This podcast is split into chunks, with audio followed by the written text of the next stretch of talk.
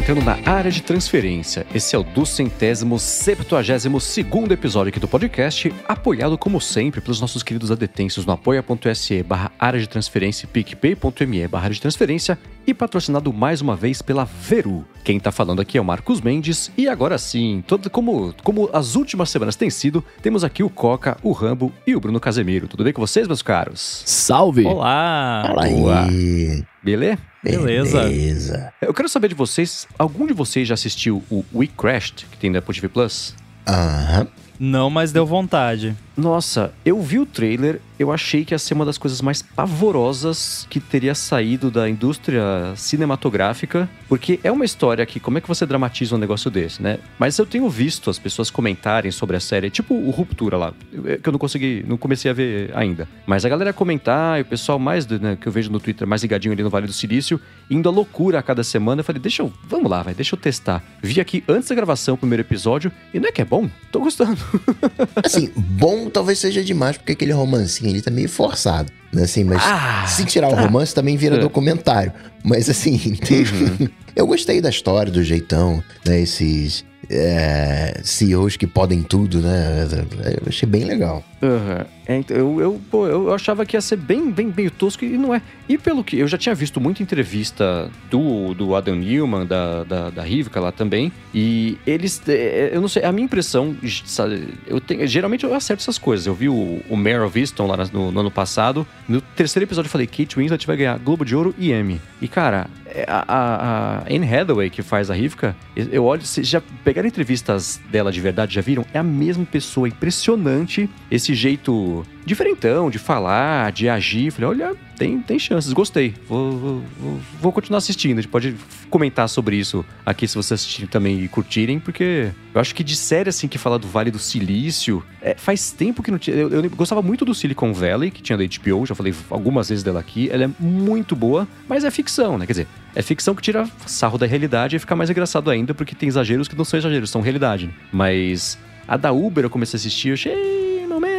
Tem a Dropout, que estreou agora, eu acho que é no Stars Plus, um da HBO Plus, um deles também, que é lá o lance da Terranos, esse deve ser bacana. Mas esse Worker não dava nada, e pela insistência da galera falar que tá curtindo, eu resolvi assistir. E olha, primeiro episódio, pelo menos recomendo. A galera que tá vendo ao vivo aqui tá falando, o Arthur Gividi falou que tá curtindo também, o outro tipo Pokémon falou que tá, já viu, tá muito bacana também. Samuel Gabriel que é bom demais. Vale ver, viu? Boa. Eu acho que a Apple TV, ela, ela, ela cresceu bastante, assim, né? Com, com séries boas e tudo mais, né? É, enfim, desde que, desde que a gente começou a ver algumas e, e, e parou de comentar, mas eu tenho visto a mais recente que eu, que eu, que eu tô vendo lá é a segunda temporada de Si, que eu tinha curtido Uhum. bastante e falt, faltou um episódio, eu super recomendo também. Ó, o Arthur Gividi falou que o Dropout é no Star Plus. É, é, é, a gente comentou aqui, né? Que essa é uma história muito maluca também, que, que para quem gosta desses, desses esses pormenores do Vale do Silício, vale dar uma chance. Muito bem, vamos começar aqui com os follow-ups. Na verdade, um único follow-up que eu, talvez seja cumprido aqui em relação à semana passada é que mais a novela Elon Musk Twitter continua, né? Então, A gente, é, a cada semana a gente tem medo de falar sobre isso aqui, porque pode acordar e já ser tudo diferente, já tá invalidado tudo, pode não existir mais Twitter, pode ter comprado Twitter, Twitter pode ter comprado a Tesla. Tá, tudo tá em jogo, né? Uma coisa impressionante. Da semana passada para essa, o Twitter adotou uma manobra. É, não é nem manobra, manobra fiscal, uma manobra, sei lá, administrativa. O painel do Twitter votou em aprovar uma medida que qualquer um que comprar mais de 15% do total de ações do Twitter, o Musk tem 9%, um, um, um outro grupo de, de, de investimento se tornou na semana passada, ou duas semanas, o maior investidor do Twitter, com 10 e pouco por cento. Mas se alguém chegar a 15%, eles ativam isso, que é conhecido como Poison Pill, que é tipo pílula de veneno, que os outros investidores todos podem comprar ações do Twitter por um preço mais barato do que está o preço oficial. Com isso, dilui o valor que a pessoa de 15% tem da empresa e isso também dificulta para ela comprar mais ações, porque vai estar todo mundo comprando por um preço mais barato, ninguém vai querer vender, vai segurar o, o preço e aí dificulta ainda mais. E o Musk começou é, a ir atrás de parceiros para ajudarem ele a comprar o Twitter. Tá conversando com a galerinha de, de Vale do Silício. Eu escutei nessa semana no podcast Pivot, a Kara Swisher falando assim: Eu tenho, não, não, não vou falar aqui com quem que eu conversei, mas eu conversei com todo mundo que vocês estão imaginando e tá todo mundo conversando com o Musk. Então deve ser lá o Peter Thiel, que é brother do Musk desde a época do PayPal e também gosta de bagunçar o mercado. O Mark Andreessen também, que é o Dirce Horowitz. O Ben Horowitz ele, ele é menos, mas o Mark Andreessen gosta de fazer uma bagunça também. Talvez o Mark Cuban, né? Que ele é mais inteligente do que isso, mas ainda assim, talvez ele resolva fazer é, algum barulho também. E o Musk tá atrás de 40 bilhões de dólares, né? Porque é, é, a especulação é que ele tem 3 bilhões num colchão gigante na casa dele, mas precisa de mais 40, que é a oferta dele de 43 bilhões. Só que como no TED Talk ele falou assim: ah, a minha, meu objetivo de comprar o Twitter não é dar lucro, meu objetivo é melhorar a humanidade. Como é que você chega num banco e fala, escuta, eu preciso de 40 bilhões de dólares pra uma coisa que talvez não dê lucro. Me dá? Ninguém vai querer dar, né? então, ele tá meio de mãos atadas. E aí o pessoal fala, ah, talvez ele possa... Ah, é, quem não vende as ações da Tesla? Você imagina o que acontecesse se ele vendesse 40 bilhões de dólares de ações da Tesla? O que acontecesse com as ações da Tesla? Ele despencar. E os investidores que não tem nada a ver com a história não iam gostar muito da ideia, né? Então, ele tá meio de mãos atadas para fazer isso aí. E o que é louco é que a diretoria do Twitter tá quietinha, né? Você não vê eles darem uma declaração, se posicionar nem para um lado nem para outro. Estamos avaliando aqui, né? Vamos ver o que vai acontecer. Respeitamos muito o Musk, mas tão quietos que eu acho que é para botar pressão em cima do Musk, né? Para ele continuar falando e morrer pela boca, como ele costuma fazer com, com, com, ações grandes, né? Morrer não porque ele, ele, ele sai sempre meio ileso disso, mas sempre nas empresas dele, né? No Twitter, não. Que doideira, né? É. Cara, a gente tá falando do. A gente tá falando dessa parada, né? Do, do Twitter, do Elon Musk, etc. É, vocês acham que tem algum. alguma hora que ele vai parar de causar? Tipo assim, mano, já deu, eu já causei, já tentei comprar aquilo, já pedi dinheiro, já não deu. Você acha que uma hora ele vai falar assim, não, agora pra mim já deu, vamos descansar aqui, tô muito rico? É, eu.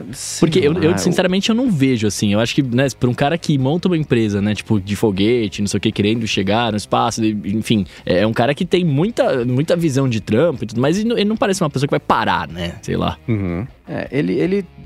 A sorte do Twitter, nesse caso, é que ele tem atenção de, de, pra essas coisas de um peixe. Daqui a pouco outra coisa aparece, ele distrai e, e beleza, passa. Acho que eles estão torcendo para acontecer. Mas parar nunca, né? O cara é ele é capaz de, de, ficar quieto e não trazer o assunto que seja sempre ele. Então, é, não. E tem um, um, um, outro lance também que tem toda. Ele, se ele falar um A, ele tem um, um, batalhão de pessoas que dizem amém e vão atrás e repetem A e retweetam A e falam A é a nova letra, A é a palavra agora. Então tem muito disso, né? É, tem um, um, um, time de Fantas ali que vão ajudando e enaltecendo qualquer coisa que ele faça. E a verdade é que ele é um muito bom twitteiro, né? Então, se não fosse por toda a loucura e toda a parte ruim, ele seria a pessoa perfeita para ajudar a fazer o Twitter rentabilizar, mas não é isso que ele. Quer, quer, quer bagunçar o coreto porque tá entediado e, e, e se, assim, se, se, ele, se o valor de mercado dele, de verdade, né, não o dinheiro que ele tem no bolso, mas o valor de mercado dele, quanto que era? Era um lance tipo 230 bilhões de Cara, dólares. É muito mais dinheiro do que eu sei contar. É, ele gastou 2 bilhões com isso. É, assim, pensa no todo o dinheiro que você tem que você tem guardado da sua vida. Agora pense em 1% disso. É o que você gasta, sei lá, numa viagem para se divertir. Ele tá fazendo isso pra se divertir, né? É, é, é tá entediado, vai, vai bagunçar o coreto lá, porque, é, é, assim, ou era, ele fazia isso, ou ele fazia um podcast para falar sobre isso, porque dá pra ver que ele gosta muito do Twitter, ele só quer, ele só quer contribuir, né? ele podia ter vindo aqui falar sobre isso, desabafar, né? Tirar as coisas que estão lá no peito dele e pronto, né? Teria poupado um trabalho enorme para todo mundo. Mano, é. se ele faz um estrago com o Twitch, você imagina o estrago que ele não faria com um podcast de uma hora. Ué, ele foi do Joe Rogan, lembra? Pois é. é. O, na biografia dele, né, tem alguns pontos críticos que ele vai à beira da falência N vezes. E nunca foi, de fato, né? Ele sempre conseguiu se virar. Tem alguns outros, né, que foram à falência e conseguiram se recuperar. Mas eu fico pensando se, de repente, né, ele tivesse ido à falência e não conseguisse se recuperar. Ia ser um desses podcasters com ideias malucas. Não, vamos, vamos pro espaço. O problema é que ele é. Vamos fazer um foguete que volta. É, ele tem dinheiro, né? E, e consegue operacionalizar essas coisas. Uhum. Aí volta um pouquinho esbarrar no que a gente tá falando do WeWork, né? Se não fosse isso, ia ser outra coisa, ia ser outra coisa, até emplacar. Tem gente que não sossega até fazer isso, né? Agora, de, voltando ao TED Talk que ele, que ele fez a semana passada, né? Porque quem sabe, quem acompanha ele há mais tempo sabe que já faz uns anos que ele falou: oh, vou transformar a Tesla numa empresa privada de novo, vou comprar as ações todas a 420 dólares, que é a piada lá do símbolo de maconha. E aí, ó, oh, tô com a grana aqui no bolso, tá garantido, vai, vai acontecer. E não tava. Ele fez o um acordo com a SEC, a Tesla foi multada, ele foi multado, ele foi obrigado a ter que aprovar os tweets dele daquele momento em diante sobre a Tesla, o que não aconteceu. E aí no TED Talk semana passada, não, na verdade eu fui manipulado para fazer isso, porque se não fosse isso a Tesla teria falido. Então ele usa muito o argumento de se eu não tivesse, isso foi necessário, eu precisei fazer isso, porque senão os meus filhos iam morrer. Então, de- depois da vigésima vez que você tem que usar esse argumento, essa desculpa ou esse recurso, você é um péssimo pai, né? Seus filhos estão Eu ia falar isso, demais. sua vida tá um pouco errada, né? Eu acho que não precisa ser, né, dirigir sempre a 200 por hora e se der ruim, né, não, precisei fazer isso porque, porque né, foi a única opção. Por outro lado, tá dando certo, né? Então, tem isso também, né? E aí volta uma discussão que a gente teve aqui algumas vezes sobre a necessidade de ser meio psicopata para você liderar uma empresa e, e chegar lá. Porque você tem que ter um desprendimento de regras do que é, é- é certo ou não, o que é socialmente aceitável ou não, do que é ético ou não de fazer, e explorar sempre no limite da, da ética e do- dos bons costumes e não se preocupar do que vão pensar sobre isso se você tomar uma decisão que ela só não é ilegal porque ninguém tinha pensado numa loucura dessa, né? Talvez seja de moral, mas imoral não manda pra cadeia, né? Então, e aí que tá, né? É. Que é o, que é o que você comentou, tá dando certo, tá ligado? Tipo, o, o cara sabe que o que ele twitta, o que ele fala, etc., repercute no mercado de uma forma absurda e ele continua porque ele pode manipular a parada pra ele também, né? É, é, por isso que eu comentei a acha que ele vai parar? Tipo assim, não, o cara nunca vai parar, tá ligado? Não vai. Até, até na minha humilde opinião, né? Até ele se ferrar de uma forma sinistra, né? Tem uma, ter, ter de fato consequências sobre isso, ele não, não para. Uhum. É, ele me lembra muito algumas coisas que ele fala, não, não só algumas coisas que ele fala, mas a, a reação que as pessoas que gostam dele têm sobre ele é, é, me lembra muito um pouco das coisas do Kanye West, assim, do Kanye West ter certeza de que ele é o melhor artista que já existiu na história da humanidade, neste planeta e em todos os outros, porque ele passou a vida inteira escutando isso de todo mundo que tava ali puxando o saco dele e queria surfar junto na onda. Então, uma hora, caramba, acredita- pra todo lado que você vira te falam que você é um gênio, você começa a acreditar, né? E com o Musk é um pouco disso, porque ele tem 31, sei lá, 81 milhões de seguidores no Twitter. Metade passa o dia inteiro falando como ele é Deus e como ele é incrível, como ele vai ajudar a salvar a humanidade, como ele vai ajudar a salvar o Twitter, como ele vai ajudar a salvar a liberdade de expressão, como ele vai ajudar a salvar o Bitcoin e o Dogecoin e não sei o que lá E o coin. NFT. Então chega um momento que a pessoa, mesmo sabendo que ela tá manipulando todo mundo e tá falando só pra pedir um biscoitão, que é o lance dele, começa a acreditar, né? Quando você cai no próprio hype, tá, o, o risco é esse também, né? Você tá dando spoiler de Crash, hein? Eu não, é, mais ou menos, né? Eu, eu só vi o primeiro. Eu sei da história, mas vi só o primeiro episódio. Então. Mas é. é- é- e você pega o valor de mercado. E a gente vai esbarrar no que a gente vai falar daqui a pouquinho também, né? O valor de mercado da Tesla, que é, para todas as medidas e, e todo mundo que conhece de história de mercado fala que tá super inflado, mas segue lá em cima, porque as montadoras, todas as outras, ainda estão correndo atrás, porque a Tesla tá muito à frente. O paralelo com isso é Netflix. A gente viu o que aconteceu essa semana, a gente vai falar sobre isso daqui a pouquinho. Aí é, é- e é um momento muito decisivo agora para Tesla. Eu vi algum jornalista hoje no Twitter mostrando que, de acordo com os próprios números da Tesla, né, que eles divulgaram hoje, o, o relatório fiscal, a Tesla foi uma das únicas montadoras que não mostraram anúncio durante o Super Bowl. E todas as outras tradicionais, então GM, eu não manjo de carro, mas todas elas mostraram anúncios de carros elétricos, de conceito de carros elétricos que não existem. O que aconteceu? No dia seguinte do Super Bowl, a Tesla teve o melhor dia de vendas do ano. Porque todo mundo anunciou pra ela, porque ela tem, nem pronta entrega, mas ela tem carros lançados. Então, ela não precisa fazer nada, ela tá aproveitando uma onda, porque ela ainda tá. Foi, foi o John Ehrlichman que, que tweetou isso aí. Então ele falou: GM, BMW, Nissan, Kia e Polestar. Todo mundo anunciou carro elétrico no Super Bowl, ninguém tem pra vender. Ou se tem, tem, tem. tá difícil de conseguir. Então a Tesla foi a que- o dia que ela mais vendeu no, no ano foi o dia seguinte ao Super Bowl. Então ela tá aproveitando esse vácuo do mercado, assim como a Netflix aproveitou o vácuo do mercado por muitos anos e uma hora essa onda ia acabar. Então esse endeusamento todo também tem uma certa data de validade, né? Não, mas isso como qualquer mercado, né? É, é, mas é, o, o problema é discutir isso, falar sobre isso. Se você pega um desses. é, eu, eu falei, metade fica é, é, elogiando tudo que o Musk fala, a outra metade da resposta do tweet dele é sempre os golpes de Bitcoin, né? Sempre uma galera.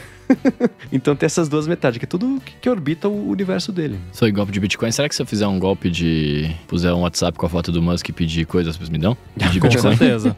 Alguém vai. Tipo aquele cara que o, o Rambo mandou pra gente hoje de manhã um tweet de um cara: Ô, gente, me ajuda aí, eu tinha comprado os macaquinhos de NFT aqui, roubaram tudo meu, o que, que vocês podem Eu me vi. ajudar, né? A Apple. o cara falou, a Apple me ligou. Um cara falou, se passando pela Apple, me ligou. Que a Apple vai ligar É. pro cara, pedir um código pra ele da Não, carteira do o monkey, cara não whatever. falou alguém se passando pela Apple. Ele falou. a Apple literalmente me ligou. Tipo, até de- depois de já ter sofrido o golpe, o cara ainda achava que a Apple é que tinha ligado pra ele. Uhum. É, escuta, aqui é o Tim Cook, eu vou te mandar um código de verificação. cara. Por Só- só- favor, me fala fala pra mim qual por é. Escuta, aqui Pelo é o amor, né? senhor Apple, né? É. Steve Apple.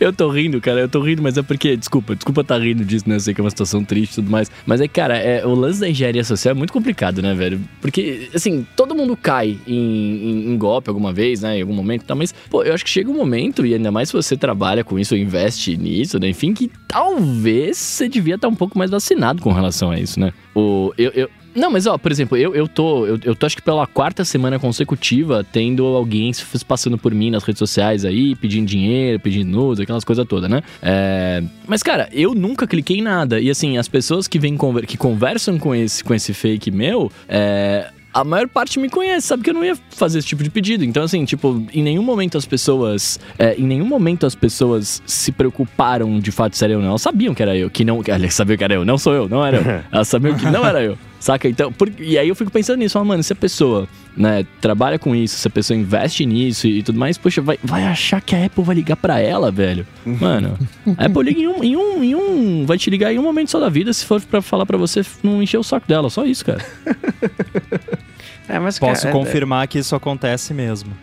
Então, né? O Rambo falou há duas semanas aqui, né? que tá- Passou por um, um- problema. É, é, é, E não pra dá acreditar você que era ela, né? combater no seu dia a dia, quando tem um monte de coisa acontecendo, a iniciativa de alguém que vive disso, né? A pessoa, é, é, eu vou colocar entre muitas aspas, o trabalho dela é enganar os outros, aproveitar de ingenuidade, momento de desatenção. E, e quando você tá desatento, você não tá ligado que você tá desatento. Esse é o problema, né? E aí, Exato. aí é tarde demais, né? aí já foi, né? Já pensou, não, agora eu tô desatento, é melhor ninguém me ligar. É, então, né? É, é que nem, Agora eu tô desatento, eu não vou clicar nesse link. é que nem assalto, né? Você vai conversar com alguém que foi assaltado, é descrição. Do nada o cara apareceu. Não, não foi do nada, né? Você que tava desatento. Ele não ia viu. chegar pra você. É, Com licença, senhor, bom dia. Você se importa se eu assaltá-lo? É o cara que vem Ou de do... fato se materializar no ar na sua frente, pegar seu telefone e pum, sumir de novo. É. Não, né? E, às vezes a pessoa ainda fala assim, mas não tinha uma polícia. É claro que não tinha uma polícia, porque o bandido viu se tinha polícia por perto. né? Exato. Ah, não tem, tá, então eu vou. Né? Pô, eu citei aqui agora há pouco Netflix, vamos falar que eu, essa né, conseguiu ser uma história mais que chamou mais a, a minha atenção, pelo menos, do que todo o lance do Elon Musk, que já tá cansando também. Tem um pouco disso, tem tá- todo mundo É. mais, mais tafa desse assunto. Eu quando Mas vi a Netflix. a Netflix, eu pensei que ela que tinha tomado a Poison Pill. Tava morrendo assim, não? É. ela tomou outra. É, ela anunciou nessa semana os, os- o relatório fiscal, resultados financeiros dela, e no trimestre passado ela tinha dito para os investidores que ela esperava que para esse trimestre ela conquistaria 2 milhões e meio de assinantes. E ela chegou na, na- na terça-feira e falou: escuta, na verdade o que aconteceu? A gente perdeu 200 mil assinantes do trimestre passado para esse e foi mal, hein? E aí, né, a- ao longo do dia hoje que estamos gravando aqui na, quarta-feira o episódio, as ações dela caíram quase 40%, foi- foram 35% ou 36%, depois de terem caído já 50% de novembro até ontem, né? Então, é, aí pouco importou se ela fatu, quanto ela faturou, né? ela faturou dentro até do que era esperado, faturou 7,87 bilhões versus 7,93 bilhões, é pertinho, abaixo, mas pertinho.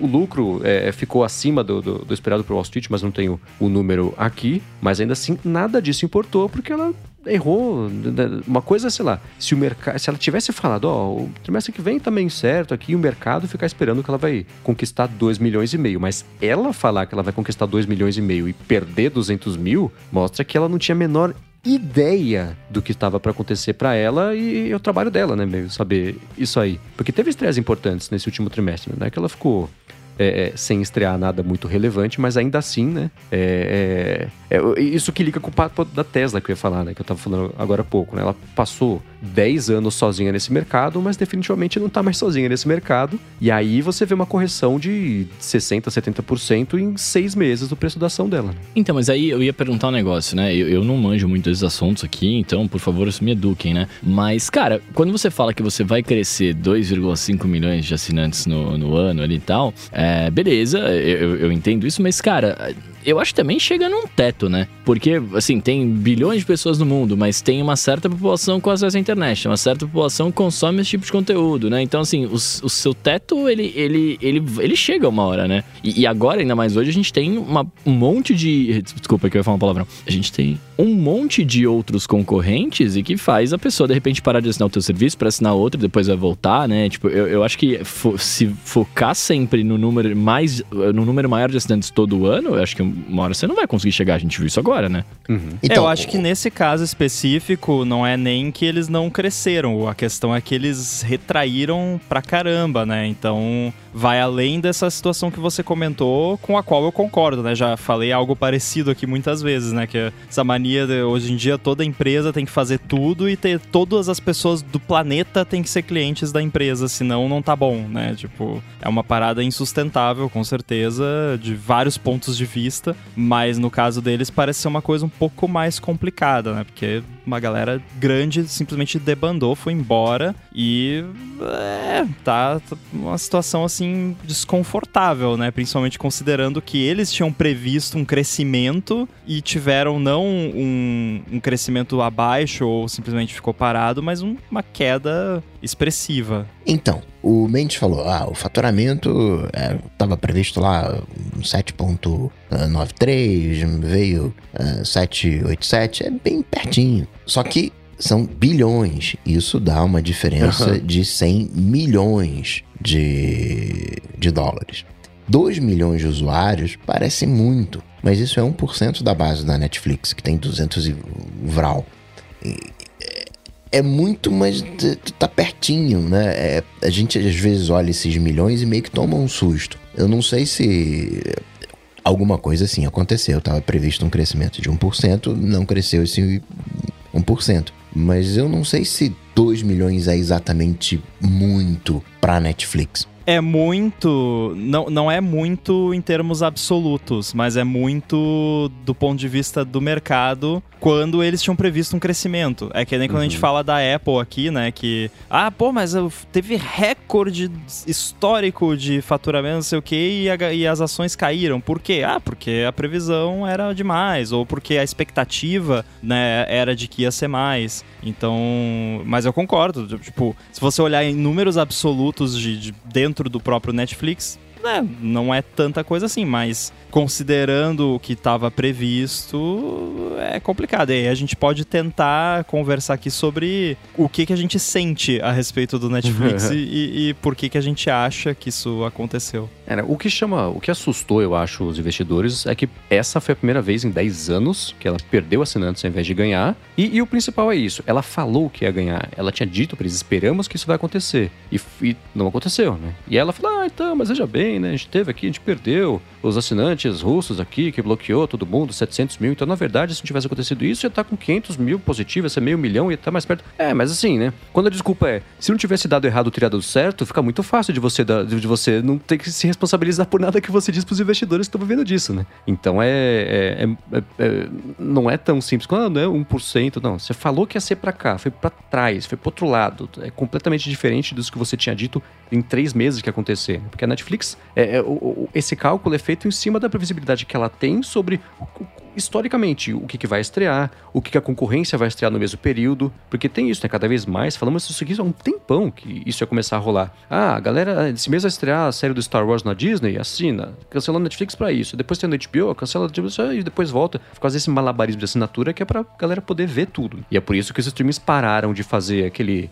eh, a estreia de toda a série num dia só e voltaram a estrear semanalmente, porque aí vai segurando o pessoal semana após semana e justifica para pagar a mensalidade. Mas O, o principal lance dela foi esse. Ela falou: se ela tivesse. Se, se tivesse ficado no 0 a 0 não teria sido tão ruim quanto perder assinantes, porque é uma coisa, é uma coisa simbólica muito grande. Considerando que ela tem 200 milhões e perdeu 200 mil, não é nada, mas é a primeira vez em 10 anos que ela fecha com menos. Ela perdeu assinantes. Isso é. é, é e já avisou pro trimestre que vem, ela espera perder 2 milhões. Então, se ela já avisou isso, né? É... Pode acontecer o contrário, vai ganhar 2,5, né? Que não aconteceu dessa vez, né? E mostra que de novo não tem ideia do que tá fazendo. Mas ainda assim, acho que a chance é pequena, ainda mais porque ela já, já fazia um tempo que ela vinha dando essa dica de que isso poderia acontecer. O negócio de começar a testar em alguns países. Ah, você tá compartilhando assinatura aqui com o seu brother, aqui na sua família. Então, ou você paga mais, ou a gente vai cancelar a sua conta, ou a pessoa faz a conta dela. Então, ela falou isso na ligação, ó, a gente estima aqui que dos nossos 200 milhões, tem pelo menos 100 milhões que compartilham contas.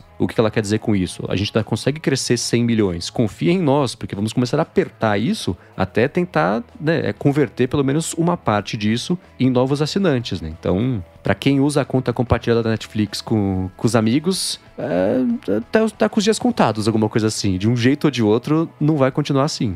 Eu acho que o approach deles para resolver isso podia ser menos policial e mais amigável, assim, uma parada de dar alguma vantagem para pessoa que tá usando compartilhar, porque eles sabem, o, o algoritmo uhum. deles sabe que tipo, ah, o Rambo é o dono da conta de fato, mas aí tem o fulano lá que usa em outro IP, papapá, com esses cruzamentos de dados eles sabem quem é o principal, quem é o a sanguessuga, digamos assim, a sanguessuga de uhum. Netflix, e aí poderia oferecer um desconto por um ano ou e oferecer tipo, ó, só clica nesse botão aqui cria uma senha e digita o seu e-mail e acabou. E aí você migramos todas, todo o seu perfil aqui, porque geralmente quem compartilha a conta, a pessoa, outra pessoa tem o próprio perfil dela lá. Então ele, eles podiam, né? Porque você simplesmente, não, vamos forçar quem tá compartilhando, bloquear tudo, ferrou, sai daí, vai embora, os teus dados, teu perfil,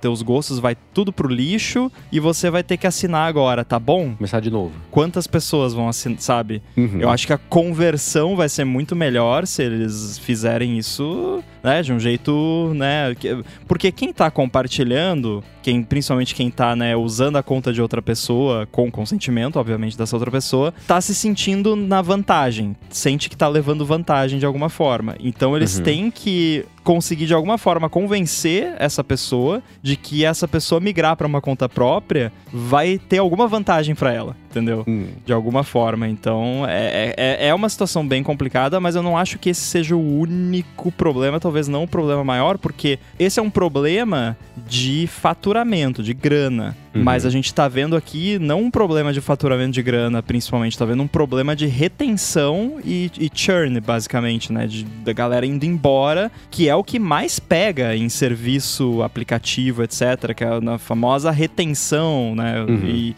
acréscimo de usuários, que eu particularmente não sei até que ponto essa métrica deveria ter o peso que ela tem, porque eu acho que ela acaba causando experiências ruins para o usuário, como por exemplo o lance de o que, o que eles sugerem que você assista aparecer antes na lista ali na UI do que você já tá assistindo, que isso é o que é tipo não, vamos mostrar coisa nova para o cara gastar mais tempo aqui descobrir coisa nova, senão ele vai só assistir o que ele já estava assistindo e quando ele terminar ele vai embora, né? O, a, a, lógica é essa. Então não sei, não sei. Preço também, uh, o nosso chat aqui, muita gente reclamando reclamando do preço e, uhum. eu concordo que tá caro. Fora que, assim, ah, você quer 4K, você tem que assinar o plano mais caro, que é trocentas mil telas. Eu tenho uma TV na minha, sala, na minha casa, que fica na sala. É a única TV da minha casa, mas eu preciso ter o plano de quatro telas, que nunca vai ser usado as quatro telas, para poder ver em 4K na minha TV, sabe? Eu acho ridículo em 2022 você tem que pagar a mais por 4K. 4K para mim já é padrão, não é uhum. plus. Mas aí você paga mais e compartilha a conta. Exatamente. e, e, tem uma palavra-chave que você falou, Rambo, né, que é a atenção. Porque no final das contas, a moeda da Netflix é a atenção. Né? A Apple não está competindo pela sua atenção.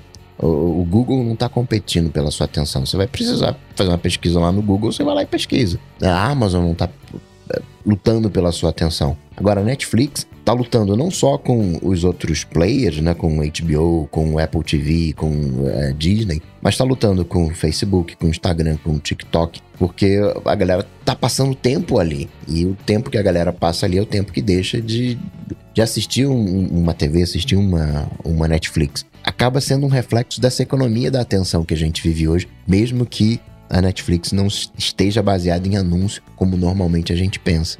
E tem um, lance de uma métrica também que é do. Ela, o que o Roma falou, né? Não sei que dão tanta importância para usuários ativos. Isso quem passou a fazer foi o Facebook, porque é onde eles estavam mais conseguindo demonstrar crescimento, e aí todo mundo foi atrás de é, é, métrica. É, eu sempre falo isso aqui, né? Métrica, o que, que é? Você vai dar resultado financeiro, você inventa uma métrica que faça com que pareça que tá tudo beleza. Então, ah, então, usuários ativos. O Twitter não tem usuário ativo. Usuários ativos monetizáveis. Netflix está um tempão falando sobre usuários, é, é, é, faturamento médio por usuário ativo, que é um outro jeito de falar monetizáveis, mas é uma métrica diferente, porque aí funciona. Para quem falar de um jeito funciona, para quem falar de um jeito funciona. Então, há muito tempo a Netflix vem batendo nesse negócio de faturamento médio por usuário ativo e é uma métrica que cresce. Nesse trimestre agora, eu estou olhando aqui, ela cresceu é, é, Estados Unidos e Canadá, 5% esse tipo de faturamento. Europa, é, é, é Oriente Médio e África, 6%. América Latina, 20% de um ano para cá para esse ano,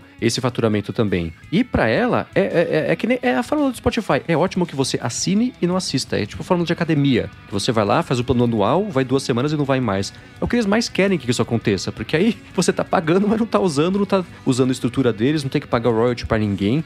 Aí o dinheiro fica todo com eles, né? Por que, que você acha que tem um.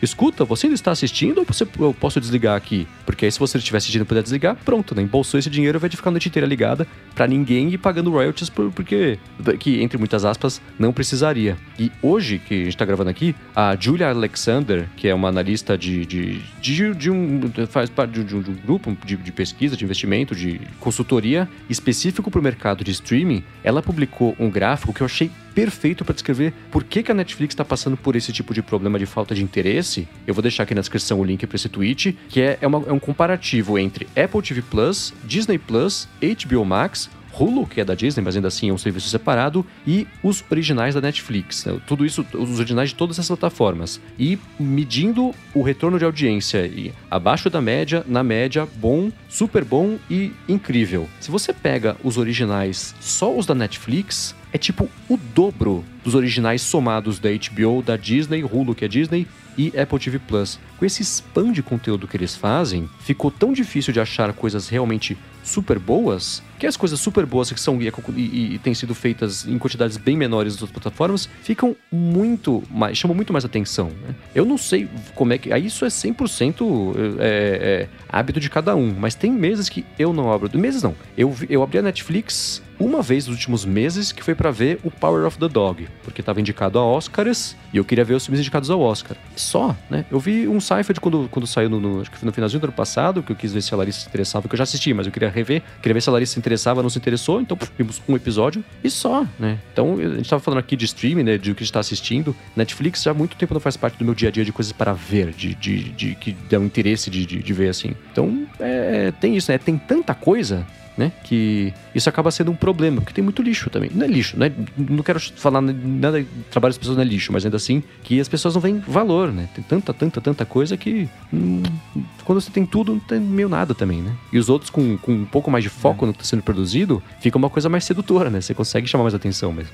Cara, o, o, Netflix aqui em casa é tipo o Coringa quando. Ah, não estamos afim de ver nenhuma das séries que a gente tá vendo agora, não estamos afim de ver nada no YouTube. Vamos ver se tem algum filme no Netflix interessante ali. É isso. E isso acontece, tipo, uma vez por mês. É, se, assim, se a, o valor da assinatura fosse algo que me impactasse, né? Que felizmente eu tenho o privilégio de não ser o caso, eu com certeza não assinaria mais. Porque, tipo, é uma vez por mês, você pagar, sei lá, 40 reais pra assistir um filme por mês lá, aí o que que eu faria? Ah, vai sair temporada nova do Stranger Things, do Sex Education, qualquer parada legal que tem lá, que eu gosto, ah, vou lá, assino, assisto e, e desassino, né? Bem como você falou uhum. ali, porque não dá, é, sabe, realmente é uma parada que eu tô pagando na, no, na pegada de academia, que nem você disse, é pagar para não usar, né? É só uhum. para ter o conforto de estar tá o ícone lá na Apple TV clicar e poder Pra ver qualquer quando coisa você lá. precisar, né? Mas é- Exatamente, a- mas a- se fosse uma parada que, tipo, pô, vai fazer falta essa grana, com certeza seria a primeira coisa que eu cancelaria. Sabe o que eu fiz esses dias? Eu, eu, eu troquei o meu cartão virtual, né? Porque tinha muita coisa assinada lá e eu fiquei com preguiça de ah, entrar eu serviço também por troquei serviço. o meu cartão virtual. Troquei bonito. Então, eu, eu, eu troquei o meu. E aí, tipo, eu fui vendo quais serviços que iam me mandar os e-mails de tipo, ah, sua conta não, não tá funcionando, se você não usar, vai pagar, pá, pá, pá. Cara, eu voltei a assinar dois, é, dois três, na verdade, né? Por causa da, da minha namorada. É, eu voltei a assinar a Crunchyroll por causa do que eu gosto de anime, por conta do meu trabalho. Eu voltei a assinar a Disney Plus, porque de fato eu gosto muito eu assisto coisas repetidas lá. E eu voltei a assinar a Amazon Prime porque a, a minha namorada vê coisas que tem lá tal, e, e beleza, né? O, o Apple TV Plus eu nem comento porque ele tá dentro do, do Apple One, então é isso, né? Mas, mas é um lance assim, né? Tipo, a Netflix ela virou uma, uma TV a cabo, né? Porque você tem a comodidade de ter ela lá com você ó, pra hora que você precisa, mas não necessariamente se assiste. Mano, eu não vi Netflix esse ano ainda. E eu paguei, tipo, até Nossa. mês passado. é, aí é complicado, né? É, o Disney Plus eu, eu tô gostando bastante. É, terminei esse final de semana a WandaVision. Muito bom. Bom, Recomendo. bem bom. É que o Disney Plus, ele tem, ele tem a vantagem de você ter um monte de coisa, um monte de coisa, você tem as coisas da Disney, e eu tô numa fase de vida que os meus amigos têm tudo filho e tal, né? Então, quando eles vêm em casa, você liga lá o Disney Plus, coloca os filmes da Disney e a criançada fica assistindo, né? Então, assim, é, virou um must-have no, no momento atual, tá ligado? É, quando sai É. parada nova, né? O Encanto lá, os filmes da Pixar. É, é maneiro. Mas vocês têm. Deixa eu vou, vou puxar um outro assunto aqui, mas rapidinho, é só uma curiosidade minha.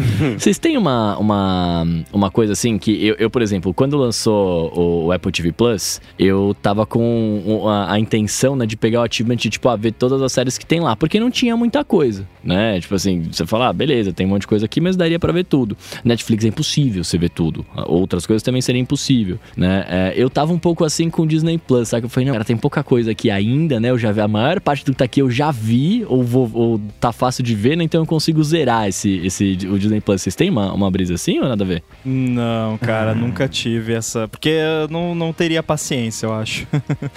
Mas é, é aí que eles te pegam, sabia? Porque não é pouca coisa. Se você for ver. Cara, é, e é muito louco você pensar como. A, a Disney, depois, é, é, sob o comando do Bob Iger, que ficou lá, acho que como, ficou 15 anos como CEO, você vê o que, que aconteceu durante esse período. Ele comprou. Eu acho que já tava com ele. Comprou a Pixar, aí comprou Marvel, comprou a Lucasfilm, comprou a Fox. Isso tudo antes de streaming ser a, a, a salvação de, de, de estúdios todos, né? Então, se você pega esses, o catálogo da Disney, que agora tá dividido, né? Disney e, e Star, né? É, sim, é aquilo assim, de, de Simpsons ao WandaVision, aos filmes da Pixar, não sei o que lá, tá tudo embaixo desse guarda-chuva. E a Disney é uma máquina de franquias, né? Se você pega só de conteúdo de Star Wars que tem lá, você vai passar meses assistindo, porque é muita coisinha, né? Então, e, e todos eles é, é assim, né? E aí você faz o contraponto com a Netflix, por exemplo. Eles não têm uma franquia de verdade, né? Eles falaram no trimestre passado, ah, né? O universo Squid Game está só começando, mas eles não, né? A, a, a Warner com a HBO tem lá o universo DC, por exemplo. A Disney tem lá o universo da Marvel. A Netflix, ela eles têm muita coisa que eles querem que, que vire franquias, ou que eles querem construir. Comprou, ah, franquia lá do, do criador da fábrica de chocolate. Ah, bacana, mas, né? que bom pra vocês, né? Então, não dá pra. e- Eles ficaram muito nesse lance de fazer muita produção, produção original localizada, né? Coisas que. Ah, pro mercado indiano, que eles achavam que ia ser um boom, é um fracasso pra eles. É, coisa de. Aqui no Brasil, produção localizada pra conquistar assinantes locais não rende fidelização de, de, de gente. O que rende fidelização de gente é isso, você ter franquias e emendar uma estreia na outra, né? Você pega, ah, saiu Mandalorian, primeira temporada, segunda temporada, aí, aí saiu depois, né, o, o Bad Batch, que é animação, aí daqui a pouco chama pra galera poder ver enquanto sai o novo do Obi-Wan, tá vendo as outras coisas lá, e no meio do caminho tem o Boba Fett. É, é, é isso, né? Tô falando só de, de uma franquia, Star Wars. Você pega o Disney Plus, você pega todas as outras que tem a mesma coisa, então é, é, é isso que eu acho que tá faltando mais pra Netflix do que esse spam de conteúdo que eles fazem, que acaba ficando irrelevante. Ter novidades na Netflix não é mais uma novidade, essa é a regra. E quando depois da décima não te chama mais atenção, você nem sabe o que tá acontecendo, não vai ter mais interesse em ver o que tá lá, porque é, é tão interessante quanto você ligar a TV a cabo e jogar num canal lá que tá passando algum programa de, de casas maravilhosas, né? Que você fala, ah, tá, esperava que fosse ser assim mesmo, não chama minha atenção, não, não precisa. O OT Pokémon fez um comentário muito bom aqui. Ele falou que no Netflix tem o universo Adam Sandler. Tá. Então retiro o que eu disse. Fiz uma locução pro Só filme aí Dan já vale a. Opa! Aí já valeu a assinatura, mas eu quero saber qual Né? filme agora, pô. Quero assistir. Ah, cara, era um filme. é, Eu fiz a propaganda, uma- era uma propaganda imitando. Ah, cara, era uma propaganda imitando o.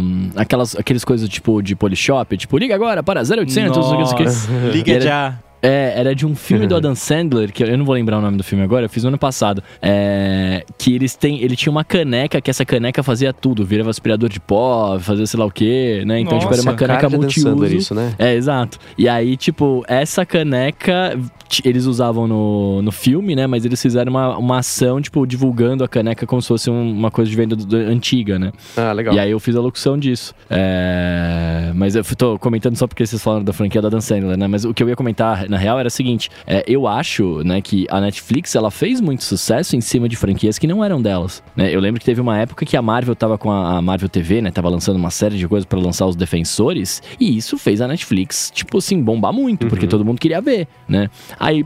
Saiu tudo isso, né, de lá. tipo, todo mundo que tava lá só pela Marvel não vai estar mais, vai pra Disney, né? Uhum. É, e, uma- e uma série de outras coisas que estavam lá que saíram fora. Tipo, eu via muito 24 horas, que eu gostava bastante. É, é da Fox, não saiu da Netflix, né? Então, assim, é, que- você, se você. É o que vocês falaram, se você não tem uma franquia forte, você não vai segurar as pessoas no streaming. Não adianta você lançar um filme por semana, um filme por mês, um- uma série por dia. Se não for um bagulho grande, né? Eu só vou voltar a assinar a Netflix quando eu quiser ver Stranger Things. Uma vez por ano, acabou. Ou uma vez a cada dois anos, sei lá. Compra o box em DVD. Mas, cara, você falou Pelo de menos é 24 4K, horas, né? eu Posso sou, comprar. É, eu sou obrigado a fazer esse comentário que 24 horas é uma parada que me faz sentir velho. Muito. Porque toda vez que eu vejo. Porque eu já. Sei lá, eu acho que já era adolescente na época que, que era. Passava na Globo, de madrugada, sei lá, de bem tarde da noite. Eu assistia, então eu me lembro de eu assistindo e tal. E quando eu olho hoje, parece uma parada tão antiga. Mas, tipo, Você mano- olha assim. Nossa, que.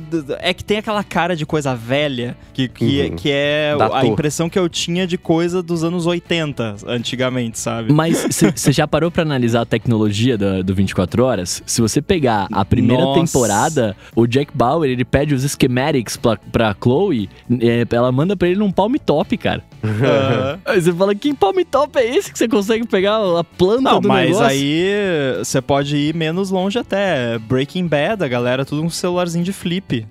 É, É, mas é, é isso essa. proposital, né? Pra- é, Sim, foi justamente pra não datar. Falar sobre. Sim. É que nem, por exemplo, Sex Education. Se você olhar, tem, tem é, é toda a estética de coisas velhas, carro velho, o jeito que as pessoas se vestiam, né? Cara, E a gente telefones- comentou, a gente parou um episódio aqui uma vez, porque, porque do nada, nó- nós dois aqui ao mesmo tempo, a gente se olhou assim, cara, esse, essa série é de época. A gente começou Então. a se perguntar, porque a gente começou a olhar os carros, tipo, tudo carro antigo, assim. É, a é, gente ficou. É, é bem ficou- intencional. Uma É, tipo, é cidadezinha. uma parada meio ambígua, assim. Aham. Que é a influência também de Stranger Things um pouquinho, mas esse é, é Sim. proposital. É tudo ser meio velho, mas os celulares são novos. E a galera tá se Não, é comunicando. que Stranger Things é de fato é de época, É, né? sim, sim, sim, Mas sim, ali sim. no Mas- caso é uma época não definida, assim, né? Porque a galera tem celular, mas os carros são antigos, o jeito que a galera Uhum. se veste em alguns casos parece meio antigo. Hum, É que tem muita história de filme, de série que se você for analisar não funcionaria no mundo moderno, né? Exatamente. Imagina Stranger Things se, se todo mundo tivesse smartphone. Imagina, acabou. Aham, funciona. Exatamente. É, e isso, isso era uma discussão que tinha muito sobre Arquivo X. Que se você pegar as 10 ou 12 ou 20 temporadas de Arquivo X, todos os episódios seriam resolvidos em 5 segundos com uma foto de celular. Pronto. ou um ligar pro outro. Pronto, tá resolvido. Mandar um SMS. Pronto, tá resolvido. Exato. E fizeram umas temporadas recentes e inventaram histórias em que o telefone parava de funcionar e coisa assim, porque aí pra não matar, não ter essa premissa. Mas, por exemplo, eu tô, eu tô vendo agora o, o How I Met Your Father. Que tinha tudo pra ser horrível e não é que é bom. Eu tô matando a Olha. saudade de Your Mother, na verdade, né? Tem muito dessa Que forma. hora. Mas é, é, apesar de ser bom, tô me divertindo, tô achando legal, eu quero ver episódios novos, mas eles têm um recurso muito preguiçoso de o tempo inteiro as pessoas usarem o telefone pra fazer as coisas. Pra, a história, ela só anda porque as pessoas estão com o telefone na mão. Então acaba ficando uma coisa meio preguiçosa, porque é, é exatamente o contrário de você pegar, por exemplo, o Sex Education, de- da tecnologia, ela tá ali pra um- uma coisa específica, pra pessoas de distância se comunicarem em momentos específicos da trama, mas não gira em torno disso. Disso. Então é muito louco você ver como isso pode ser uma adição super bacana ou ser um problema na história, porque você fica sempre recorrendo a isso e, e fica um jeito meio preguiçoso de escrever, né? A história não anda se não for por isso. Então tem, tem isso aí. Mas voltando ao assunto aqui do episódio, o que a Netflix pode fazer, hein? Ah, então uma Eles tão- ideia eu já dei de graça aí, ó, podem roubar, que é o lance de tentar converter alguns usuários sanguessugas em, em, em assinantes, né? Uhum. Baixar preço, né? Tudo bem que baixar preço é aquela coisa, né? Uh, Ah, vai baixar preço, vai vender mais, mas vai faturar menos com cada assinante, né? Mas, mas é que aí você tem que medir, por exemplo, o quanto que eles poderiam baixar no preço ou mudar a estrutura de planos que diminuiria o churn suficientemente para né, compensar a redução de faturamento. Então é, é uma conta complicada de fazer, ninguém sabe prever o futuro, né? Então não, não é uma coisa fácil, simples assim, só dar uma canetada lá e fazer, mas eu acho que eles precisam reestruturar os planos. Os planos não fazem o menor sentido Uhum. no mercado de hoje em dia. Alguém até comentou no chat aqui, só que eu não lembro quem foi, já faz um tempo que, tipo, a Netflix ela atua como se não tivesse concorrência. É, O que não é o caso, né? Muito longe disso. Então eu acho que eles tá na hora deles começarem a agir como se a concorrência existisse. E aliás, um, um comentário que eu esqueci de fazer quando você tava falando daquela métrica de é, média de faturamento por usuário monetizado, Uhum. ativo. Eu tava pensando aqui se eu fosse fazer essa conta do Chibi Studio, ia dar um valor absurdo você achar que eu tô milionário. então eu não acho que é uma métrica muito boa, não. Aham. Não, ela é ótima. Se você tiver investidores, é essa que você tem que insistir. Não, olha, gente, aqui a gente aumentou 800% nosso. Eles chamam de ARPU Average Uhum. Revenue per User. E aí, e isso de preços, é que é, é difícil falar sobre preço, porque é a mesma coisa de falar sobre coisas da Apple, né? Que é absurdo, que a gente já sabe. É, mas lá fora eu tava vendo a tabela comparativa. Se você assinar Apple TV Plus e Disney Plus, não dá o preço de Netflix. Apple TV Plus lá fora Nossa. 5 dólares, Disney Plus 8, Netflix lá é 15,50 no plano, plano padrão, sem ser aquele que você vê meia tela em SD. Netflix Pad Boy. É, exato. O único que, é, que tem o mesmo preço da Netflix é o HBO Max, que custa também 15 dólares por mês, mas eles têm um plano mais barato de 10 dólares por mês, que é o preço do Paramount Plus, do Peacock, Peacock lá, do, do, da ABC lá dos Estados Unidos, parecido com a Amazon Prime Video também, só que com anúncios. Que o que a Netflix falou, né, o- um dos... Eles têm dois CEOs, a Netflix, né, eles têm co-CEOs. Um deles falou, ah, a gente, é, a gente tá pensando aqui, explorando a ideia de ter planos com anúncios, mas ó, é uma coisa para daqui a dois anos, tradução. Ó, não esperem por isso tão cedo, então assinem, por favor, agora e depois a gente vê, né? Se falar que vai assinar, que vai ter isso, ninguém vai assinar. Então eles, é óbvio que eles vão dar o braço a torcer em algum momento e, e ter anúncio para um plano gratuito, né? O que é contrário do que a Amazon faz, que a Amazon mostra anúncio com você assinando. E o Apple TV Plus, hoje, a hora que eu fui assistir o We Crashed, me mostrou dois anúncios Sim, que antes de eu começar a ver o maldito Mas episódio. aí é de conteúdo próprio, né? De conteúdo como o- próprio, O, é. Prime, pelo menos os que eu vi aqui, eu acho horrível também, não gosto, né? Mas é de conteúdo próprio. Do Netflix seria de anúncio de conteúdo próprio também ou seria anúncio whatever? Provavelmente conteúdo próprio, porque qual que é o melhor público pra você assinar na Netflix? Quem tá vendo séries, né? Então eles vão assinar, assinar a Apple TV Plus, vai anunciar lá, não vai. Então vai ser de conteúdo próprio também, recomendação, esse tipo de coisa. Não, mas, Mas- pode mas aí parecer um Ricardo Eletro ali, tipo, esse- essa é a É, pilha, não, mas, né? mas tipo, se, se isso tá sendo colocado como uma forma de, sei lá, resolver o problema deles, no que que isso resolve? Porque eles, eles não vão faturar com, tipo, então eles vão ter que ter algum conteúdo, por exemplo, ah, eu tô vendo lá uma série tal, aí vai aparecer um anúncio do Stranger Things, e o Stranger Things eu sou obrigado a assinar pra assistir. Tem que ser alguma coisa assim, senão como Uhum. que eles vão ganhar dinheiro com os anúncios se eles só vão anunciar coisa e é grátis o plano, sabe? Tem Pode que ter ser. algum tipo de limitação, porque, né? É, tá, entendi. É, tá, Senão é. a conta não fecha, né? Tipo, Não, é- é por isso que eu falei. vou- você vai, vai assistir o meu conteúdo de graça e eu vou anunciar mais conteúdo que você pode assistir de graça. Tipo, Mas não precisa ser de originais. Se você tiver, por exemplo. É que o- a- os filmes do Adam Sandler a Netflix produz, né? Como é que é o Spotify? Ah, gente, tá aqui o álbum novo do fulano, saiu agora, escute agora. Então é. é- é- Ah, não, mas no Netflix passa. No, no Spotify tem anúncio, anúncio. Pelo menos tinha na época que eu Tem an- usava a É, versão e grátis. Spotify tem Ah, anúncio então tá. anúncio e Spotify tem um lance que se você não paga, você não pode fazer playlist, você não pode passar música, Não pode dar uma rádio. skip. É, se a Netflix fizesse uma pira dessa, tipo assim, ah, você não assinei uma TV aberta, que aí tem, tá passando nossa programação aqui e vida que segue, beleza. Né? Aí, vai, aí você vai ter anúncio de Ricardo Elétrico, eu brinquei aqui, mas é isso. Aí você vai ter anúncios mesmo, não só é, falando sobre o seu conteúdo. Mas senão eu tô com ramba, não vejo onde os caras vão se não for assim. É, eu consigo imaginar, talvez, sei lá, de, se não for conteúdo próprio, o estúdio que distribui, a distribuidora do conteúdo, pagar pra anunciar o conteúdo, né? Mas aí, tipo, é o Netflix é que tá pagando.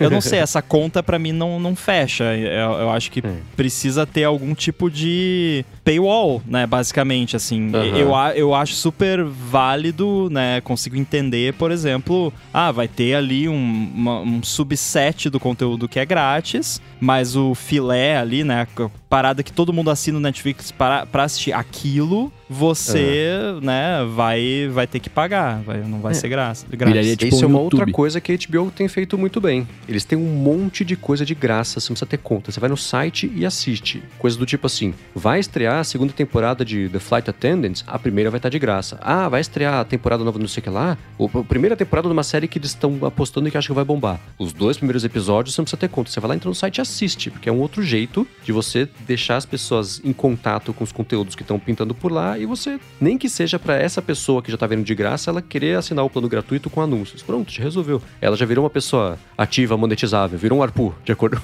com essas métricas, né? Um arpo, adoro.